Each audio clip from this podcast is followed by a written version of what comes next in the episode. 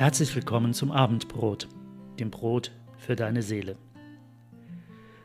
Die einzelnen Bücher in der Bibel haben oft ein eigenes Thema und sie tragen einen Buchtitel, so wie die Bücher, die in unserem Bücherregal stehen. Bei dem sogenannten Richterbuch ist das nicht anders. Richter ist der Titel dieses Buches, weil es von den Richtern handelt, die Gott seinem Volk Israel in der Zeit nach Josua immer wieder gegeben hat. Das Thema des Buches ist der ständige Ungehorsam und Abfall Israels von seinem Gott und seinen Geboten in einer führerlosen Zeit, worauf Gott reagiert.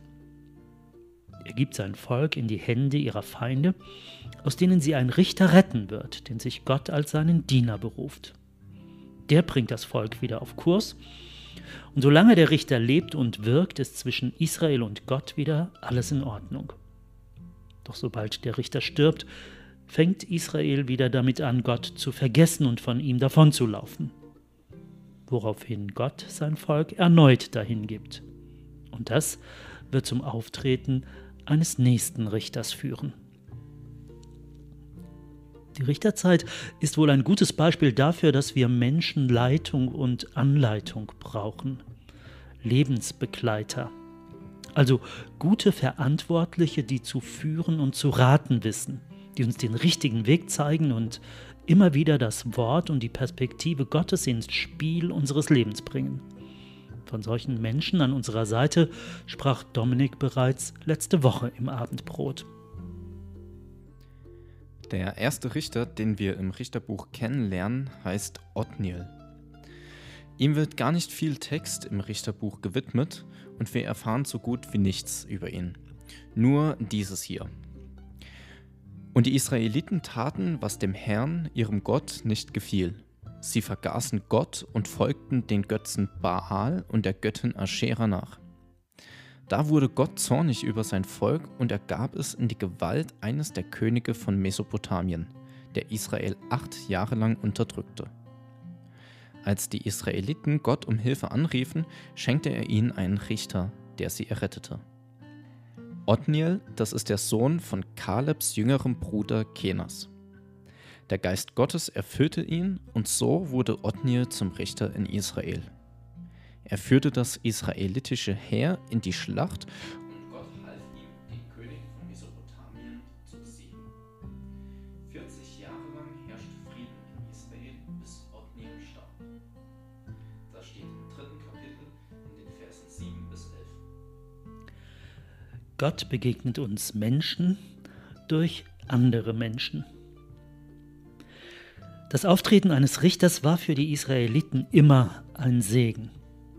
Der holte sie nämlich nicht nur jeweils aus ihrem Elend heraus, sondern er half dem Volk Gottes auch geistlich wieder zurecht, so dass es verdientermaßen wieder Volk Gottes genannt werden konnte. Diese anderen, also im Fall Israel die Richter, sind wichtig. Ohne sie hätte Israel keine Befreiung erlebt. Und ohne sie wäre Israel danach nicht auf dem Weg Gottes geblieben. Aber deshalb werden sie nicht glorifiziert. Ein Richter ist nicht mehr, aber auch nicht weniger als ein Werkzeug in der Hand Gottes. Gott bedient sich seiner. Und da ist es vielleicht ja ganz gut, dass über Othniel keine großen und ruhmreichen Worte verloren werden. Die Worte, die über Othniel aber verloren werden, sind, dass Othniel ein Mann des Heiligen Geistes ist. Diese und allein diese Information gibt uns das Richterbuch. Und das ist wohl die entscheidende Information. Es ist total irrelevant, ob Othniel jetzt ein Müller, ein Maurer, ein Bücherwurm, ein Stratege, ein Bürgermeister, ein Anwalt, Bauer oder Händler oder welchen Beruf er sonst hatte, auch gewesen sein mag. Wichtig ist, dass Othniel mit dem Heiligen Geist erfüllt war. Das heißt, das Wirken Othniels ist durch und durch bestimmt von dem Wirken Gottes. Othniels Erfolge sind also Gottes Handeln. Er handelt nicht aus eigener Kraft, sondern er handelt durch Gottes Kraft. Dass der Heilige Geist Othniel erfüllt hat, heißt nicht, dass Gott in eine Lostrommel gegriffen hat mit verschiedenen Namen und sich dann den, welchen er jetzt gezogen hat, dann mit seinem Heiligen Geist erfüllt, um Israel zu befreien. Othniel hat in einer Beziehung mit Gott gelebt. Und diese Beziehung, die hat später dazu geführt, dass er zum Richter in Israel wurde. Othniel hat also Zeit mit Gott verbracht. Wir nennen das meistens Gebet. Das Reden mit Gott, Zeit mit Gott verbringen, auf ihn hören. Gott, was willst du, dass ich für dich tue? In dieser Zeit hat Othniel Gott ganz persönlich erfahren. Vielleicht ganz persönliche Worte von Gott bekommen, wie Gott über Othniel denkt. Aber Othniel hat auch in der Bibel gelesen, beziehungsweise dem, was damals schon an Bibel vorhanden war. Die Geschichten von Mose zum Beispiel. Othniel hat sich darüber informiert, wie Gott auch im Leben von anderen gewirkt hat. Im Leben von Abraham, Isaak und Jakob, im Leben von Mose und dem Exodus aus Ägypten. Er hat auch darüber erfahren, was Gott im Leben von Josua bewirkt hat. Und Othniel erfährt, dass Gott nie gegen seine Prinzipien handelt. Zwar handelt Gott bei Abraham vielleicht etwas anders als bei Isaak und da wiederum anders als bei Jakob, aber er handelt nicht gegensätzlich zu dem, was er vorher getan hat. Bei Gott zieht sich immer so ein roter Faden durch. Und Othniel verbringt auch Zeit mit anderen Gläubigen in seiner Generation. Wie habt ihr Gott in eurem Leben erfahren? Was tut Gott aktuell in eurem Leben? Das, was Gott zu Othniel redet, das bestätigt er auch durch andere Leute, die Othniel kennt. Und so konnte Othniel Gottes Willen erfahren. Was soll ich tun? Was soll ich vielleicht lassen? Und weil er Gott gehorsam war, hatte er am Ende die Berufung zum Richter erfahren und hatte in Israel für 40 Jahre für Gerechtigkeit gesorgt. Das war ganze fünfmal so lange Gerechtigkeit wie Ungerechtigkeit vorher im Land geherrscht hatten. Das Neue Testament nennt solche Leute nicht mehr Richter, sondern Mitarbeiter Gottes. Gott arbeitet mit und durch die Menschen in dieser Welt. Das sind nicht besondere Ausnahmemenschen, die Gott durch eine Lostrommel ausfindig macht, sondern es ist für jeden möglich, der sein Leben Gott ganz zur Verfügung stellt.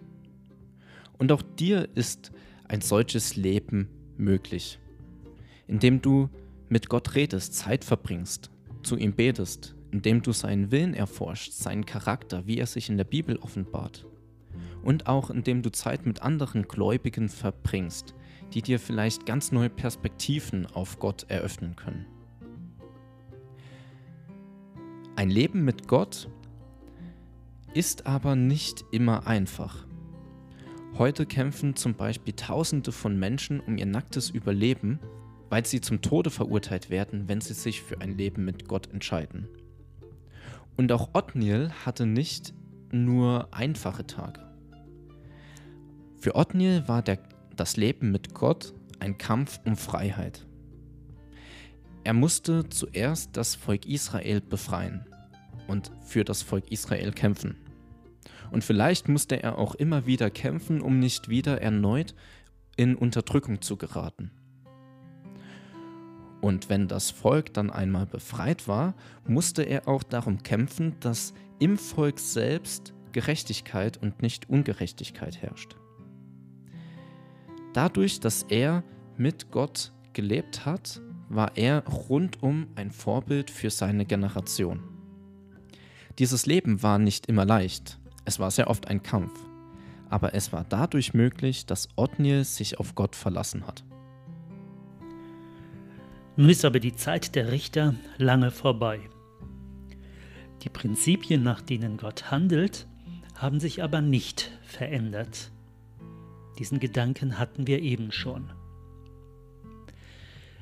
Wenn du jemand bist, der Verantwortung für Menschen trägt, so wie Othniel ein solcher Mann war, dann weißt auch du, dass dies nicht immer mit Leichtigkeit zu bewältigen ist. Da gibt es viele Kämpfe durchzustehen, selbst in einer Familie oder in einer Kirche. Und du weißt oft nicht, wie eine Sache ausgeht. Aber du weißt um die Bedrohungen, zum Beispiel um die Gefährdung des Friedens. Oder im christlichen Bereich kannst du davon ausgehen, dass immer auch der große Durcheinanderbringer, das ist der Teufel, auf dem Weg ist. Nicht nur du bist das. Und du weißt nie, wann er um die Ecke biegt. Da musst du selber nicht nur fit sein, sondern ein Mann oder eine Frau des Heiligen Geistes. Aus dieser Verbindung darfst du dich auf keinen Fall herauslösen. Andererseits ist das die großartige, entlastende Nachricht. Du musst nie dein eigenes Ding machen, sondern immer nur Gottes Auftrag erfüllen. Das bedeutet auch, dass die Verantwortung für alles bei Gott liegt und nicht bei dir. Beachte deshalb immer das Subjekt in deinem Leben. Nicht du arbeitest mit Gott, sondern Gott arbeitet mit dir. Deshalb gehören auch ihm die Lorbeeren und nicht dir. Du bist Diener, du bist Werkzeug, du das Gott Menschen dient. Mit dir macht Gott deinen Mitmenschen ein Geschenk. Du bist für sie ein Segen. Sind wir das aber nicht alle? Doch, wir alle haben nicht nur Menschen, die nach uns sehen, sondern wir sind immer auch Menschen, die nach anderen sehen. Sei deshalb dankbar dafür, wenn du für jemanden ein Richtertyp sein darfst. Wenn Gott also dich dazu beruft, für andere Menschen da zu sein, sodass die sich an dir aufrichten. Und sei dankbar dafür, dass Gott auch dir Menschen schenkt, die für dich einstehen, die dir helfen und raten, dich leiten, dich versorgen, dir Seelsorger sind oder Freund, auf den du dich felsenfest verlassen kannst. Gott segne die Beziehungen, in denen du lebst. Gott schenke dir seine himmlische Kraft für jede Verantwortung, die du trägst. Bis nächste Woche zum Abendbrot.